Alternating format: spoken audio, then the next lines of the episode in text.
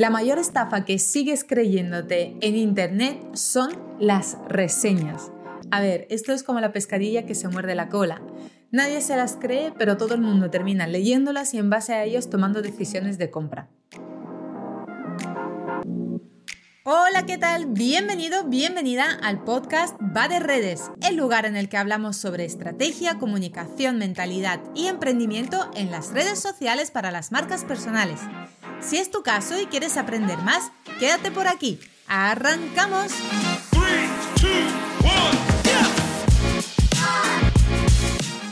Hola, ¿qué tal? Bienvenido, bienvenida a este episodio número 100. Por Dios, no me puedo creer, 100. He llegado justo, justo, justo antes de finales de año a ese episodio 100. Bueno, ya he superado todas las expectativas con el podcast, por lo cual estoy súper orgullosa de mí, de vosotros que estáis al otro lado depositándome toda esa confianza. Gracias, gracias, gracias a todos, de verdad, por los mensajes bonitos que estoy recibiendo.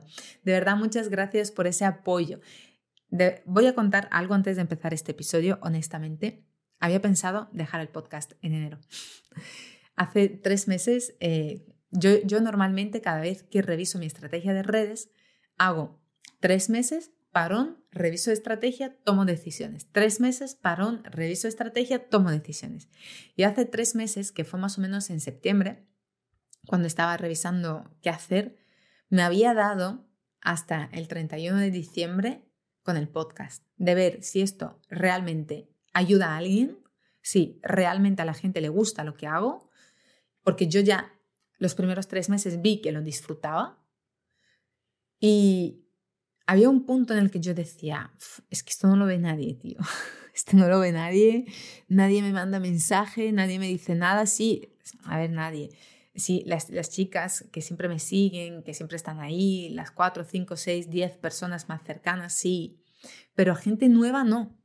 Y yo decía, tío, esto no ayuda a nadie, estaba súper desmotivada, hasta que desde hace unas semanas para acá, más o menos a mediados de octubre, por primera vez empecé a recibir mensajes de personas que estáis al otro lado escuchándome que no sois de mi comunidad directamente, o sea, que me habéis descubierto por algún club, por el podcast, por, por lo que sea.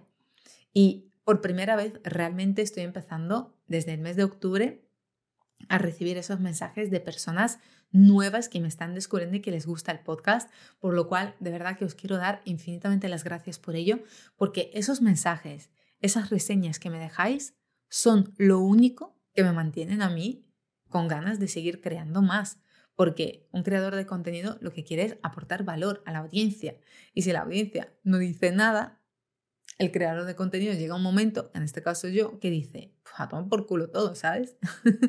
Pero bueno, esto es otro tema. Esto un día tengo que hacer un podcast de los jueves reflexivos sobre este tema. Hoy vamos a hablar sobre las reseñas, porque esto es una pescadilla que se muerde la cola y esto es brutal. Pero antes, recordarte, Kaizen 21 días, tienes la lista de espera aquí abajo. Si no sabes de qué va, puedes además tener más información sobre Kaizen en mi perfil de Instagram. En las historias destacadas hay una bolita que se llama Kaizen, productividad, y ahí tienes toda la info para ver de qué va, cómo te ayuda, cómo sacarle el máximo partido.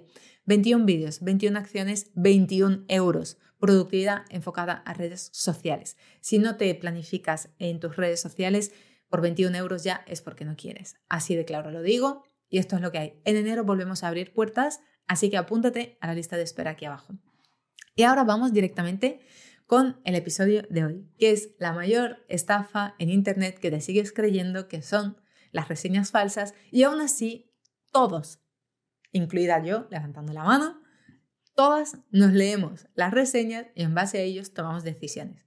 Bien, este episodio casi ni lo he preparado, porque como ya me lo sé de los hoteles, eh, me ha sido muy fácil prepararlo. Yo lo he dicho al principio, esto parece ser que es como la pescadilla que se muerde la cola, ¿no? No sé si lo sabes, pero existe la compra de reseñas. O sea, las reseñas se trucan, se compran, se hace de todo con las reseñas.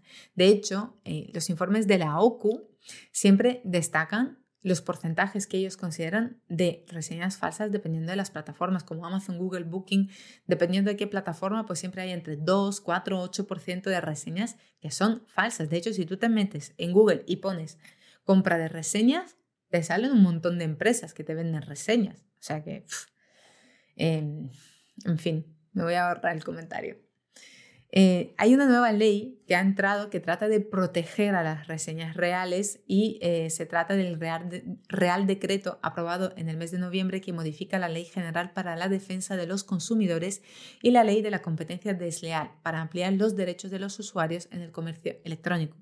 Pero bueno, solo quiero decirte que existe esta ley que se intenta regular, pero sí que es verdad que luego eh, yo creo que como negocios nosotros tenemos que tener esa buena fe y esa buena acción. Porque comprar reseñas, de verdad, mm, es muy importante tener reseñas. Vamos, vamos a empezar por lo importante.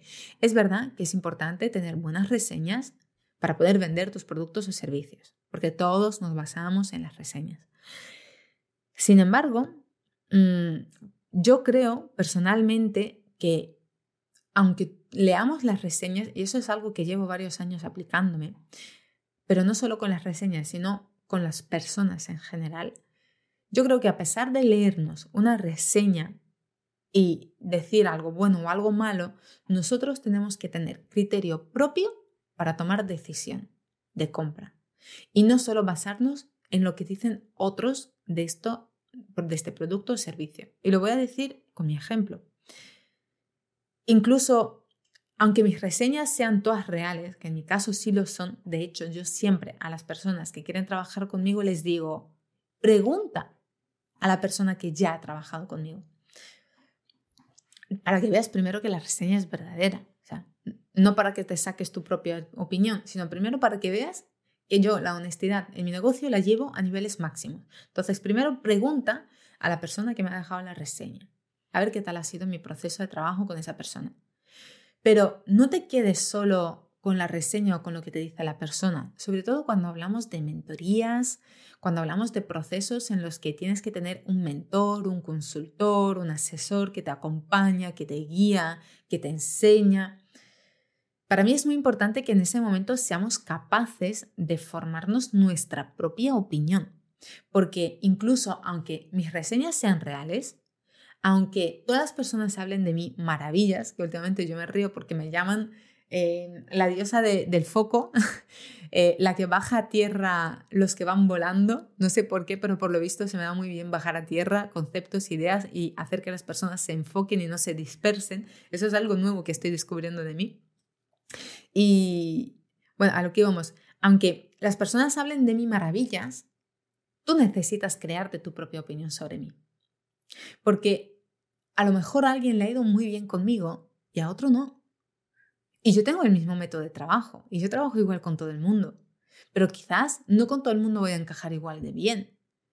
Y tú lo que necesitas es acercarte a esa persona que quieres que sea tu mentor o tu formador o, formarte con esa persona o consultor o lo que sea y ver qué te inspira a ti.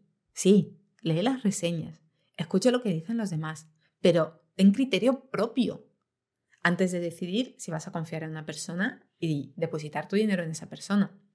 Así que si alguien te inspira confianza, de verdad, confía, hazlo, haz la prueba. A lo mejor luego es verdad que nunca está 100% garantizado que hoy alguien me inspiraba confianza en un primer momento, he invertido en esa persona y luego resulta que no. Bueno, de eso nadie se libra, eso nos pasa a todos. Pero a donde yo quiero ir con ese tema y ya cerrando con las reseñas es que seas consciente de que existe la compra de reseñas en Internet, que muchos lo hacen, que no bases tu opinión de compra solo en las reseñas, sino que intentes generarte un criterio propio, sobre todo cuando hablamos de mentorías, de consultorías, de procesos un poco más largos. Y bueno, me, encantaría saber si sabías eso de la compra de reseñas, aquí lo vamos a ir dejando. Y por otro lado, decirte que si realmente te gusta mi podcast, te gusta lo que hago, me encantaría que me dieras cinco estrellas, que lo compartas en tus redes sociales, que me etiquetes, que me mandes un mensaje o me digas, Diana, me gusta lo que haces. Sí, así. Porque gracias a esas personas que me mandaron estos mensajes las últimas semanas, he decidido seguir con el podcast, si no hubiera tirado la toalla. Honestamente. lo digo, lo digo con, con la mano en el corazón. Pero bueno, ahí seguiremos Si la gente le gusta el podcast, yo sigo ahí porque a mí eso luego eh, me llena mucho a nivel personal. Y bueno, me estoy emocionando un poco, así que aquí corto. Nos vemos, un besazo enorme y nos escuchamos la semana que viene con otro episodio. Chao, chao. Nada más y nada menos por hoy. Gracias por estar al otro lado y si te ha gustado, dale 5 estrellas al podcast para ayudarme a crear más contenido como este.